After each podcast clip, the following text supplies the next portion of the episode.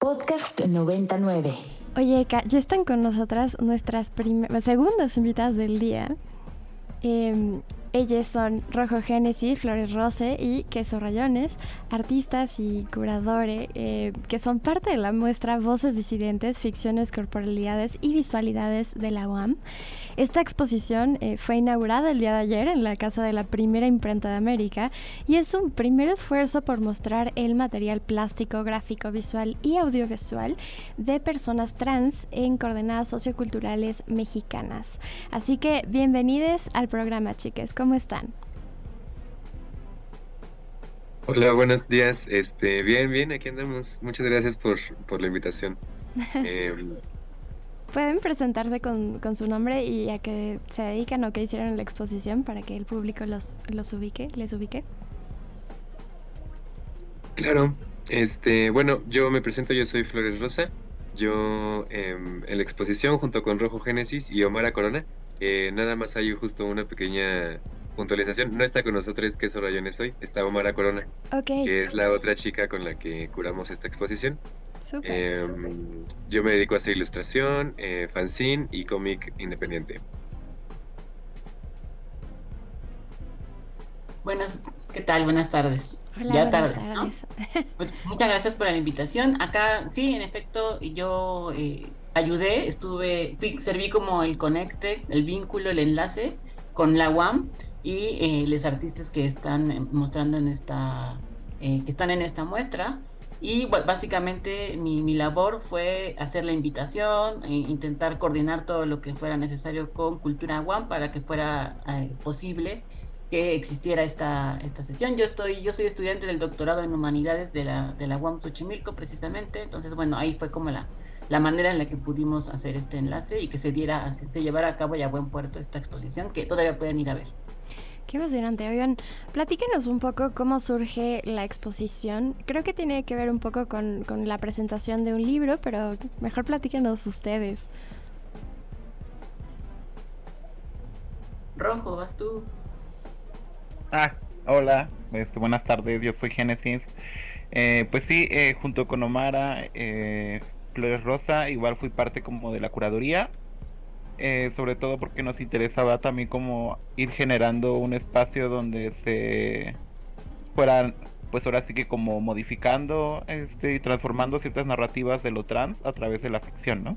Entonces es como eh, principalmente desde donde surge como esta necesidad como de empezar a crear como pues un espacio que vaya más allá como de esos lugares un poquito más convencionales desde donde se piensa lo trans, ¿no? Y pues igual muy contenta de, estar acá. Qué emoción, muchas gracias por estar aquí. Oigan, eh, pues retomando un poco eh, su, su, ficha y su, y su texto em, de exposición, ustedes mencionan eh, esta pues frase o, digamos este, este, extracto de lo que la autora Camila Sosa Villad dijo en su presentación del libro Soy una tonta por quererte y bueno, abro cita para que el público lo conozca, ella dijo, nuestra inteligencia tiene que estar puesta al servicio de la ficción porque además eso de dar testimonio no cambia nada nuestra realidad, en cambio la ficción sí. Cierro la cita.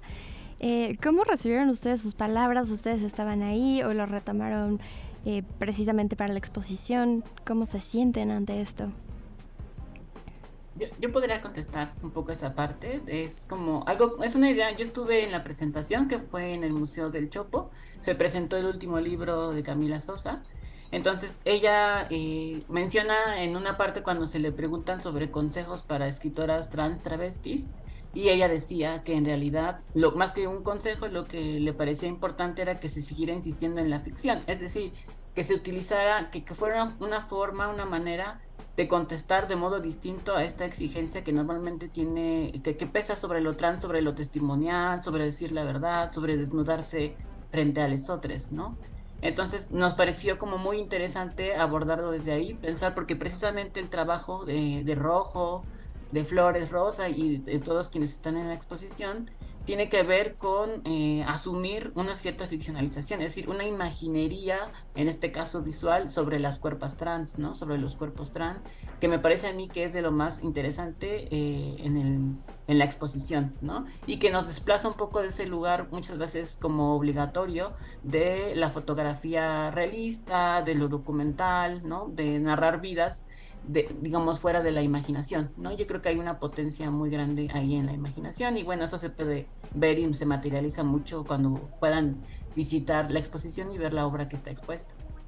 Claro, como a partir de la ficción tratar un tema que no se puede, o sea, bueno, utilizar otras palabras y otros modos de hablar de algo que, que no sería tan directo de manera documental, por decirlo así. Exacto. Eh, bueno, platíquenos entonces ahora, muchas gracias por eso, eh, platíquenos cómo, cómo eligieron a los artistas, eh, hubo una convocatoria, cuáles fueron los parámetros, la línea curatorial. Sí, eh, también eh, me gustaría este, antes decir que justo la, la propuesta como curatorial de esta exposición surge en un momento histórico muy específico en el contexto de lo trans. Justo en un contexto de lo trans, sobre todo en la, donde la producción artística ya está como súper viciada y sobreexplotada a través de lo testimonial, que es desde donde nos inspiramos para hablar como de esta propuesta también de la escritora Camila Sosa, porque creo que también este surge como una, una, una necesidad en un momento histórico muy específico que es el de ahora, ¿no? Que todo el tiempo estamos rodeadas en lo trans como de un montón de prácticas bien extractivistas a través de justo como sobre todo la sobreexplotación de la transfeminidad, ¿no? Pero que no hay tal cual como un beneficio para, para las personas que lo encarnan. Y en ese sentido, eh, esto va como encaminado a, a, cómo se pensó como la, la, la práctica como curatorial para ir más allá de qué era lo que se estaba representando de lo trans, ¿no? Entonces, como que esto coincide también como a través como de generar este, este, tipo de redes entre personas trans, sobre todo que hacemos como una producción artística eh, y, empezar ahí como a visualizar como qué tipo de, de, visualidades estábamos haciendo entre nosotras y nosotros, ¿no? Y es ahí donde empezamos como a conocer, por ejemplo, la obra de este Carl Frías, por ejemplo, que está presente como en, la curaduría, que explora como cuestiones del cuerpo transgordo, la monstruosidad, eh, y de ahí también como lo animal, qué pasa porque esos rayones, ¿no?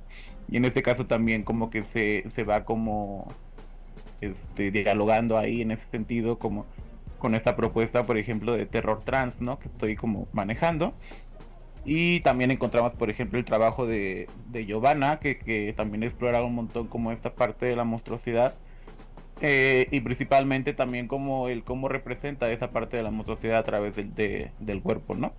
Eh, también el cómo se va como generando, por ejemplo, ahorita yo creo que este Flor de Rosa nos puede hablar un poquito más sobre también como qué prácticas en el arte trans, por así decirlo, hay desde la autogestión, ¿no? Entonces creo que también eso fue muy, muy importante en ese sentido para la curaduría, pero bueno, esa parte me gustaría que le explicara un poquito más Flores Rosa. Adelante, Flores Rosa. Muchas gracias, Rojo. Este, sí, pues justo eh, nos parece importante que hubiera en, dentro de esta curaduría em, obra que reflejara esta parte más autogestiva, ¿no? Porque al final eh, la gente trans, pues por lo mismo, ¿no? De que no estamos un poco fuera de estos circuitos del arte, ¿no? Eh, en el que solo se espera justo nuestra labor testimonial eh, y no, no se valora quizás, ¿no? Como nuestra, nuestro trabajo que surge más desde la ficción, desde imaginar situaciones. Y en específico nos interesaba que hubiera fanzine, ¿no? Autopublicación. tenemos dos núcleos ahí como de, de consulta de fanzines en la muestra, con fanzines de Génesis que está aquí, con fanzines de las Evas, que es una chica trans que también se ha dedicado mucho a escribir y pensar, pero desde la autopublicación, ¿no? Desde mm, eh, la distribución libre e inmediata de dibujos, pensamientos y sentires, ¿no? Que se escapan de las lógicas, pues, un poquito más, eh, de pronto comerciales y de pronto más limitantes de los procesos editoriales y los procesos, eh, digamos, de... Mm, pues sí, como de estandarización un poco, ¿no? Y de alguna forma eso encontramos también en la obra de Yolot, Yolotzin Arias, que es quizás como el único artista, el último que nos faltaría mencionar, en donde también pues desde el dibujo y desde como la autogestión, ¿no? Es que se ha ido gestando em, su identidad visual y sus exploraciones. Muchas gracias. Oigan, ¿y qué reacción esperan provocar o qué les gustaría provocar en el público que asista a su exposición?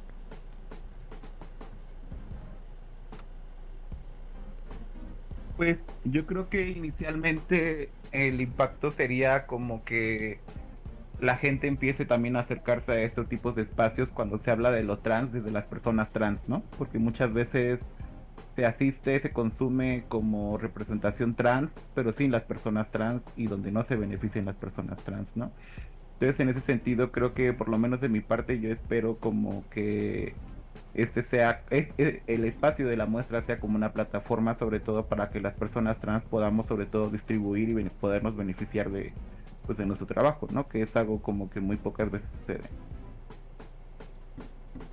Sí, a mí me gustaría agregar que también em, a mí me pues me gustaría pensar que esta muestra también puede servir para que la gente eh, pueda abrirse un poco a entender narrativas trans que salen de los códigos visuales convencionales, ¿no? Que tienen, en el que a lo mejor no necesariamente ves una bandera o no ves este como ciertos códigos visuales ya muy muy claros de lo trans y que aún así les permita entenderlo, ¿no? Entenderlo como, como arte o como ejercicios visuales que sí responden a, a un tránsito, ¿no? A una potencialidad de, de experiencias corporales. Gracias. Omara, ¿te gustaría agregar algo? Sí, y, eh, yo abonaría a lo que se acaba de mencionar, ¿no? Precisamente me parece a mí que lo interesante es un poco que se le mueva al público el tapete simbólico, ¿no? Que haya una sacudida ahí que tiene que ver con las maneras en que se ha sedimentado cómo se entiende, cómo se ha comprendido eh, lo trans desde los códigos, por ejemplo, identitarios, muchas veces desde el discurso de derechos, que son importantes, son, hay que estar poniendo todo el tiempo el acento en, ese, en, el, en el discurso de derechos y demás, pero acá ver cómo se desborda, por ejemplo, también eh, las prácticas corporales reimaginadas por estas eh, visualidades, ¿no? Es decir, un poco yo apelaría también a reconocer que eh, tanto, porque eso, eso suele ocurrir, ¿no? Se suele pensar que, por ejemplo, las personas trans eh, intervienen sus cuerpos y tienen prácticas corporales como si las personas cisgénero no lo hicieran, ¿no? Y un poco yo creo que aquí lo que se está mostrando, lo que se está intentando hacer evidente, es que el cuerpo es un lugar también de agencia, es un lugar en el que eh, se entiende una materialidad que no está dada, que no está finiquitada, sino que más bien también implica un ejercicio desde, desde la diversidad, desde la heterogeneidad de los cuerpos, porque el cuerpo trans no es solamente un lugar de identidad, no es solamente un espacio identitario, sino que también está atravesado por una eh, serie muy heterogénea de elementos, por ejemplo, la manera en que la gordura emborrona la diferencia sexual o el modo en que esta monstruosidad está apuntando a un gesto irónico en, los imaginarios, ¿no? Eh, de cuerpos que normalmente se han pensado como objetos y que han estado todo el tiempo apelando a una a unos marcos que llegan a ser demasiado asépticos a veces, ¿no? Precisamente pensando en los derechos. Entonces, creo que acá es una, es una manera en la que se puede ir pensando cómo hay otros horizontes, ¿no? Que remueven y borronan el imaginario previo. Muchísimas gracias, oigan, el tiempo se nos ha acabado, pero estamos muy emocionados de poder asistir a esta exposición en la casa de la primera imprenta de América y ver su obra. Les mandamos un abrazo sonoro a donde sea que estén conectados en esta cabina virtual y pues muchas felicidades. Gracias, muchas gracias a ustedes. Muchas gracias por la invitación y el espacio. Muchas gracias. Muchísimas gracias. Qué importante es hablar del cuerpo y todo lo que le atraviesa. Me pareció... Eh, es, un ejercicio interesante, ¿no? Hablar del arte a través del cuerpo y, o sea, un arte que habla mucho sobre la corporalidad. No sé qué opinas. Sí, a mí me parece muy valiosa esta exposición, Carito, porque tiene que ver, y como ellas nos, nos, lo contaban, ¿no? Nos lo estuvieron relatando, con ellas tomar la forma en que querían ser representadas, visualizados, ¿no? Y que no solamente sea un tercero hablando por ellas, y también pensar que la ficción es, es un campo de posibilidad que nos permite reconocer otras existencias y aunque parezca justo eso ficción, al final también hace realidad, ¿no? O sea, en el reconocimiento de esas existencias en la ficción se convierte en parte de nuestras realidades, ¿no? Y es por eso que es tan valiosa la ficción y, y, nos pasa todo el tiempo con la literatura, cuando empezamos a querer y tener afectos por algún personaje de quien estamos leyendo, nos pasa cuando vamos a ver una pieza, nos, nos pasa cuando en el teatro estamos en la función y al menos durante la función, eso que está sucediendo en el escenario te pasa es es en la vida, ¿no? Entonces creo que eso es interesantísimo. Algo que pudimos ver, algunas de las piezas que pudimos ver, eh, que nos compartieron fotos, me pareció justamente que son piezas que hablan también desde lo monstruoso, desde, entre comillas, lo no estético, ¿no? Entre comillas, ¿no? Sí. Eh, y justamente esto, o sea, desbordar otras formas de visualidades para que entonces dejemos de estar pensando y examinando los cuerpos de los demás y dejemos ser las identidades y sus cuerpos también. Entonces, bueno, pues vayan, vayan a esta exposición y nosotras vamos al corte medio programa porque ya estarán por acá nuestras siguientes invitadas. Una pausa para bailar bajo la lluvia y regresamos a Inspiria Beta por Ibero 90.9. Regresamos al Inspiria Beta de aquí de Ibero 90.9. La canción que acabamos de escuchar es parte del extracto de la semana y se titula Nene.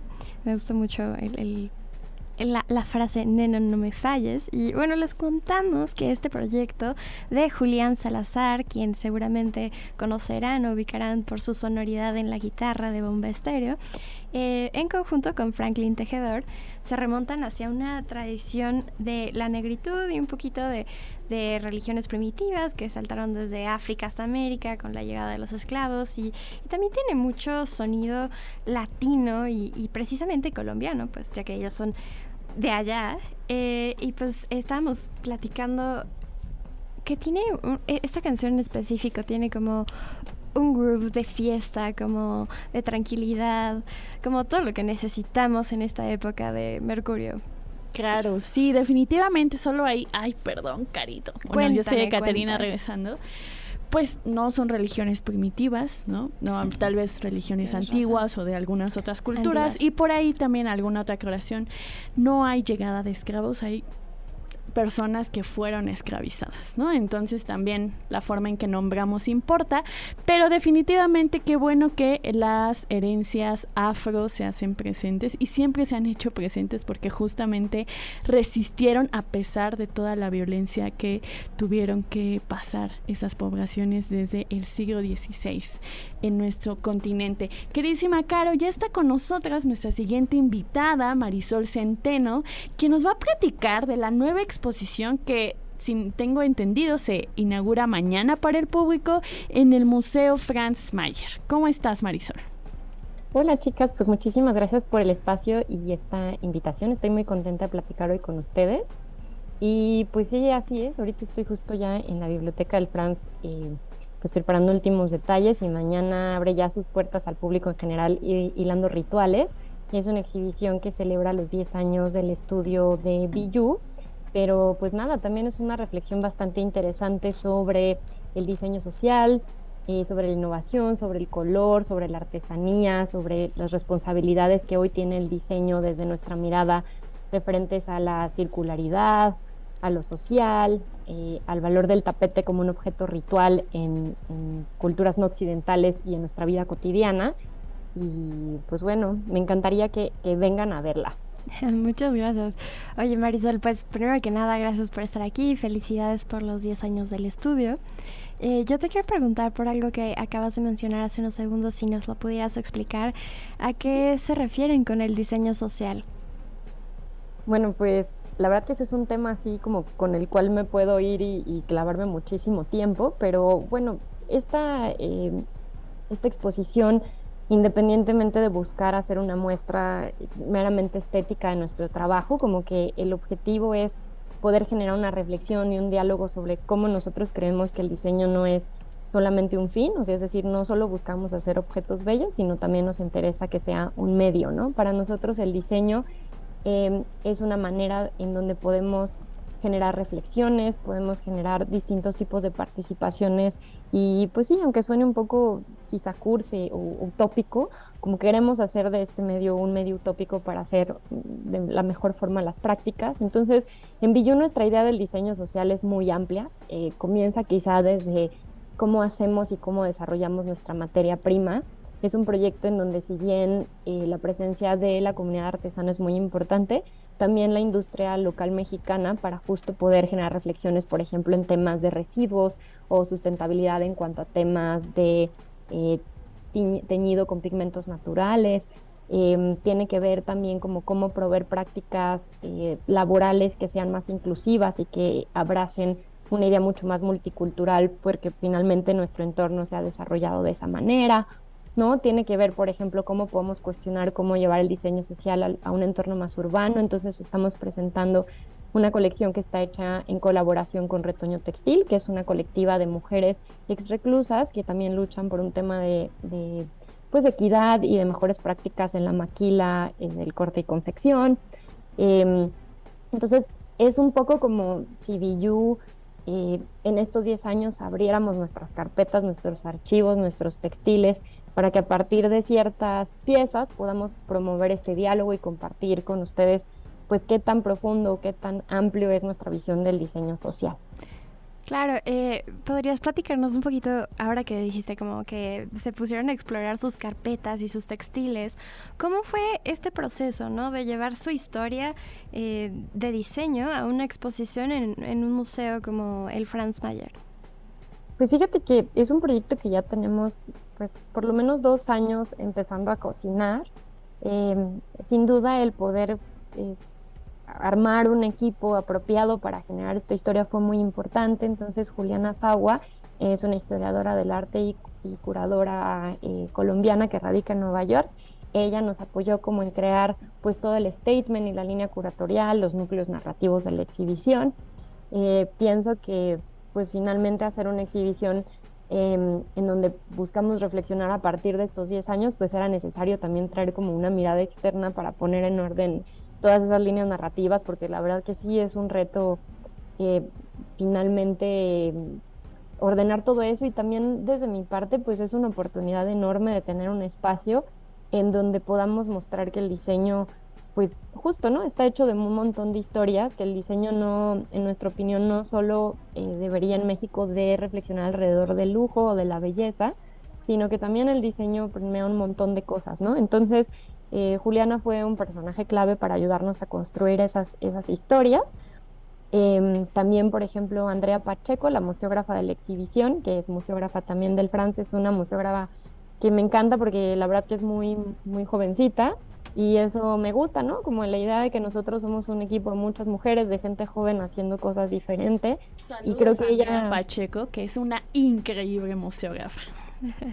es muy talentosa y siento que para ella, por ejemplo, un reto que fue grande es que yo quería que la exhibición de una u otra forma hablara también como de esta parte experimental o como la experimentación es como el ombligo del proyecto y que pudiéramos percibir todas las características del textil en el montaje, ¿no? Entonces, pues la verdad es que hizo un trabajo increíble, pienso que sí genera una experiencia distinta del color, de la materialidad y pues finalmente creo que todo ese equipo, mi equipo de Biyu, los artesanos, los diseñadores, ha sido un proyecto que hemos trabajado un montón de tiempo y que sí ha sido un logro enorme pues concretarlo, ¿sabes? Y como tener la responsabilidad de saber que algo muy bonito de estar en un museo es que pienso que un museo es un espacio que nos permite a, a todas las personas, no importa nuestros gustos, de dónde vengamos o es un espacio en donde nos inspiramos y podemos aprender y compartir conocimiento, ¿no? Y creo que eso es una gran responsabilidad y nos sentimos muy emocionados de poder,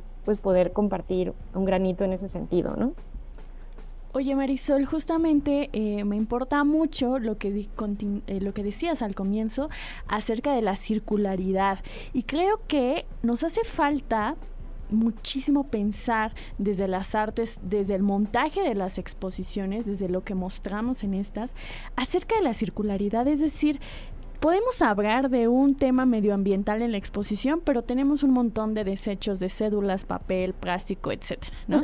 Entonces, pues es bastante incongruente en general a veces lo que mostramos en el discurso a lo que hacemos en las prácticas. Yo quería preguntarte cómo es que funciona la circularidad hablando desde el taller y cómo podemos tener esto ya como una regla que tendríamos que estar empleando en cualquier proyecto cultural y de cualquier otra disciplina.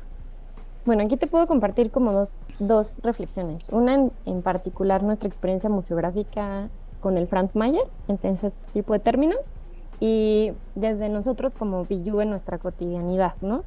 Yo les digo, y de hecho hay una cita, bueno, que se menciona en la exhibición sobre esta idea de la circularidad, un poco la utopía, ¿no? Que de pronto, eh, en lo personal, siento que como bien mencionas, el tema de la circularidad, pues es, es un reto que siento que es como la utopía, ¿no? Como que tú caminas y se aleja de ti y avanzas un poquito y hay otro reto más grande y como que parece que nunca vamos a llegar a ese lugar, pero me parece que en Biyu es como este punto a seguir porque justo lo que promueve es que a lo mejor no logramos al 100% de esa meta, pero que siempre nos mantiene caminando y cuestionando para, para reflexionar en qué podemos mejorar, ¿no?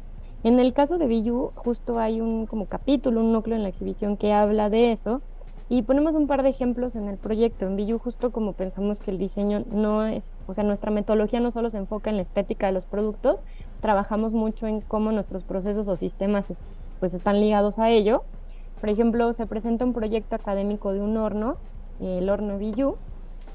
El objetivo de presentarlo es porque pues hoy em, hablar de pigmentos naturales pues en realidad no es ya tan sostenible, entendiendo que hay un entorno de muchos limitantes de agua, eh, de los cultivos pues limitados por lo mismo, ¿no? Entonces generamos este horno para eh, pensar cómo una herramienta de diseño puede promover el reciclaje del agua, eh, utilizar diferentes tipos de energía, gasoleña, y pues es un ejercicio todavía a un nivel más académico, pero que ha sido de mucha importancia a nivel interno sistémico en el proyecto.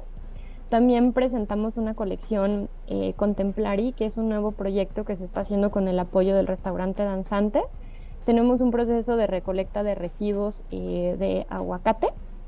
Y con ello estamos generando nuestras nuevas paletas de color, justo como para em, pues tener un equilibrio eh, más importante con el tema de la sobreexplotación de pigmentos naturales que comunidades en Oaxaca o en específico en Teotitlán se están viviendo actualmente. Claro. Entonces hay una presentación al respecto y una reflexión sobre justo cómo a veces pues hoy utilizar materiales naturales o pigmentos no necesariamente lo hace circular o sostenible. Em, también, por ejemplo, ahí hay un par de piezas de reflexión de reciclaje de objetos en un entorno en donde es importante reflexionar sobre los valores de lujo. Entonces, ya nos va a contar más porque si no les voy a tomar todas las piezas, pero es una probada para que vean que Sí, yo la verdad tampoco me pondría el premio de Somos los eh, genios de la circularidad porque lo veo como una utopía a la que hay que trabajar y siendo realistas hay un entorno en donde a nivel institucional, eh, cultural, económico en nuestro país, pues hay muchos retos que también pues no dependerían solo de nosotros para lograrlo, pero que trabajamos en nuestras posibilidades en ello, ¿no?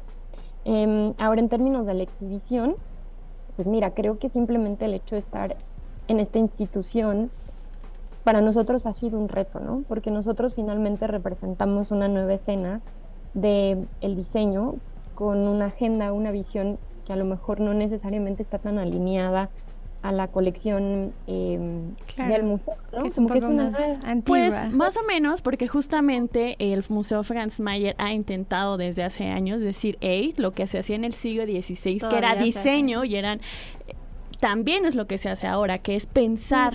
¿no? Los objetos no solamente en términos funcionales, sino en términos de lo que nos gustaría ver. Queridísima Marisol, se nos acaba de terminar el tiempo. Bueno, pues muchísimas gracias pero bueno, por, estar aquí en el Inspiria Beta. Les mando un abrazo muy grande Y solamente los aprovecho para invitarlos a nuestra charla este sábado a la una de la tarde en el auditorio del Frank Maya. Ok. Viene el equipo de artesanos de Billu a tener una charla abierta y me encantaría que nos acompañen. Muchas Ah, pues está súper padre. Y para que vayan, queridísima Carito, tenemos justamente cinco pases dobles para que asistan al Museo Franz Mayer a, a ver Billu y a ver todas las demás exposiciones que tienen, ¿no? ¿Cuál va a ser la dinámica? Oh, no, no, no sé. A ver, es que no los pongas a rimar nada más, Carito. No, pues, no sé. Que Que nos digan pongan la foto de su textil favorito. Ok, en el Twitter. Los primeros cinco que pongan la foto de su textil favorito en el tweet de nuestro programa ahí en arroba ibero FM en el Twitter van a ganarse este pase doble que, de acuerdo a lo que me dijeron, va a tener, digamos, funcionalidad desde hoy hasta el próximo domingo, ¿no? Entonces todo el fin de semana vayan el sábado a la práctica y aprovechen. Exactamente. Muchas gracias, Marisol. Qué Ay, gusto. les mando un abrazo, que estén muy bien, chicas. Gracias por la invitación. Igualmente, abrazos sonoros. Qué divertido es hablar sobre todo esto, pero pasemos a una pausa musical, ¿te parece? Ok, esta canción se titula Shotgun y es de Soccer Mommy.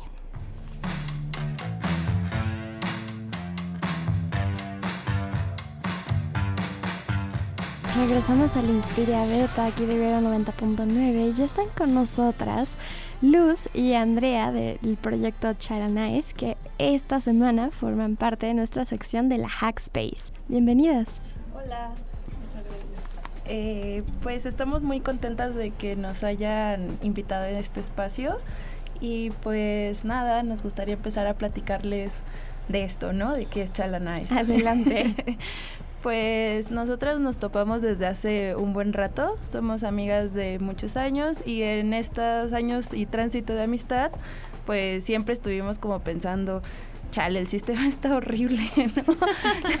Ah, la adultez, básicamente. Sí, sí, entonces esto de decir como em, métete a la, pues, al espacio laboral, aviéntate estas jornadas y, y para qué, ¿no? Entonces sí empezaba a salir el bajón y en ese bajón pues empezamos a darnos cuenta que había muchas maneras en las que queríamos hacer las cosas distintas, ¿no? Y entre esas cosas pensamos que había algo que sabíamos hacer y eh, lo hacíamos con las manos, ¿no? Y que además implicaba un acto de resistencia. Y pues eh, ahí empezó a surgir Chalanais. Sí, además de la búsqueda de oportunidades que nos permitieran subsistir sin tener que someternos al sistema de explotación laboral, pues también se ha vuelto muy gratificante para nosotras el hecho de que nuestros esfuerzos aporten a, crear espacios que le brinden a las personas más comodidad y más bienestar. Em, es muy satisfactorio lograr que algo que antes no servía o que se descompuso, pues que ahora sí sirve y, y demostrarles a, a las personas que no tienen que comprar algo nuevo, que se puede ver bonito y, y que a veces una reparación sencilla puede hacer una diferencia muy importante en nuestra calidad de vida. Sí, para entender, ustedes lo que son, son un grupo de morras, morres, ¿no? Que Sí, somos nosotras dos, Son ustedes dos. Ah, ok, genial. Que ayudan Sí, justamente a reparar cosas en las casas, Sí, ¿no? O sea, y procuramos de apoyarnos de, de más morras y morres, pero el proyecto así de Chalanay somos nosotras dos nada más. Ok. Exacto, somos eh, nuestras propias community manager, reparadoras, plomeras. Eh, sí. Eh, y pues justo eh, eh, acercarnos como a las reparaciones y definitivamente se ha convertido en nuestro sustento, pero también nos ha empezado a permitir como darnos cuenta que hay mucho que aportar en otros sentidos, ¿no? Y entre eso es darnos cuenta que se pueden generar espacios de vivienda digna, ¿no? Y pues eso está cañón cuando nos dicen que tiene que haber una forma de hacerse eso. Claro, estoy pensando en, en lo que estás diciendo de la vivienda digna porque me parece que a veces lo que es bonito, lo que es bello, pareciera que tiene un, exactamente, ¿no? Un valor económico muchísimo mayor al que solamente pueden acceder evidentemente ciertas personas con cierto poder adquisitivo, pero pensar en la vivienda digna implica un montón de cosas, ¿no? Entre ellas cancelen las rentas, ¿no? Pero, pero más allá de eso, ¿no? Eso ya son otras peleas que veremos en otros programas, pero también cómo habitamos y lo que vemos cómo vivimos, ¿no? Las cosas que nos gustan, los colores, las formas, son importantes también para el bienestar. Y también deberían de ser accesibles para todos los bolsillos.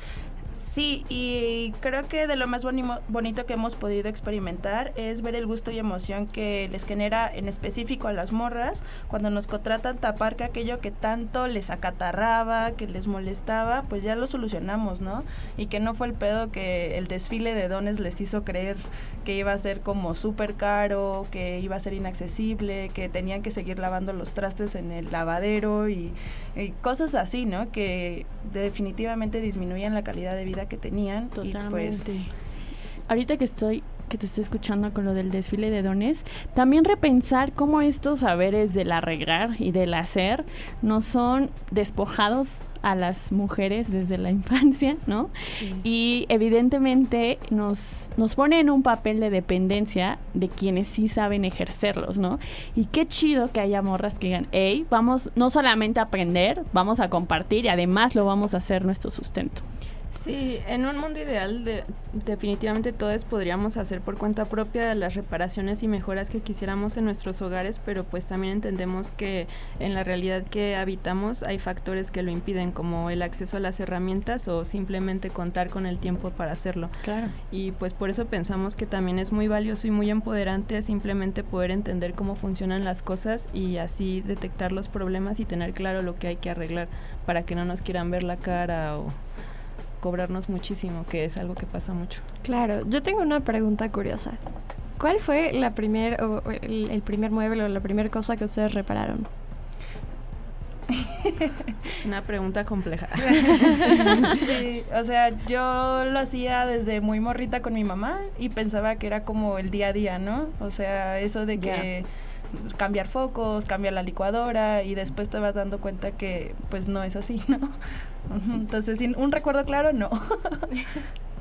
Sí, y también como nos, nosotras nos conocimos en la universidad estudiando diseño, entonces también en esa trayectoria fue que empezamos a, tener eh, pues, mucho más contacto con este tema de construcción y elaboración de, mobiliario y diseño de interiores, que es algo que también hacemos. Qué Exacto. Chido. Qué chido repensar el diseño justamente desde las posibilidades cotidianas y no necesariamente desde el discurso de, exacto, ¿no? Del consumismo. Exacto, sí, sí, que eso es justo algo que a mí me conflictaba mucho cuando yo terminé la carrera y no quería entrar a esa dinámica de ser un engrane más del consumismo y el capitalismo. y pues ahora para mí sí está genial poder hacer cosas con mis manos y ver instantáneamente em, pues el, el trabajo y la recompensa. Oigan, las necesito en mi vida, así que díganos cómo podemos contactarlas. Pues miren, tenemos Instagram y ahí nos pueden encontrar como chalanais, o sea, arroba chalanais. Y así como se oye. Así como se oye. Y pues en este caso, por el espacio que nos abrieron durante todo mayo, vamos a estar dando un precio preferencial a las personas que nos contacten y no vamos a estar cobrando Y que nos digan que nos escucharon aquí en Inspiria, Beta. Sí, ah, no, porque hoy estamos, o sea, te resolvemos tus problemas de plomería. No, estamos con todo el día de hoy. Excelente. Queridas, muchísimas gracias y también por reivindicar la vivienda digna en todos los espacios.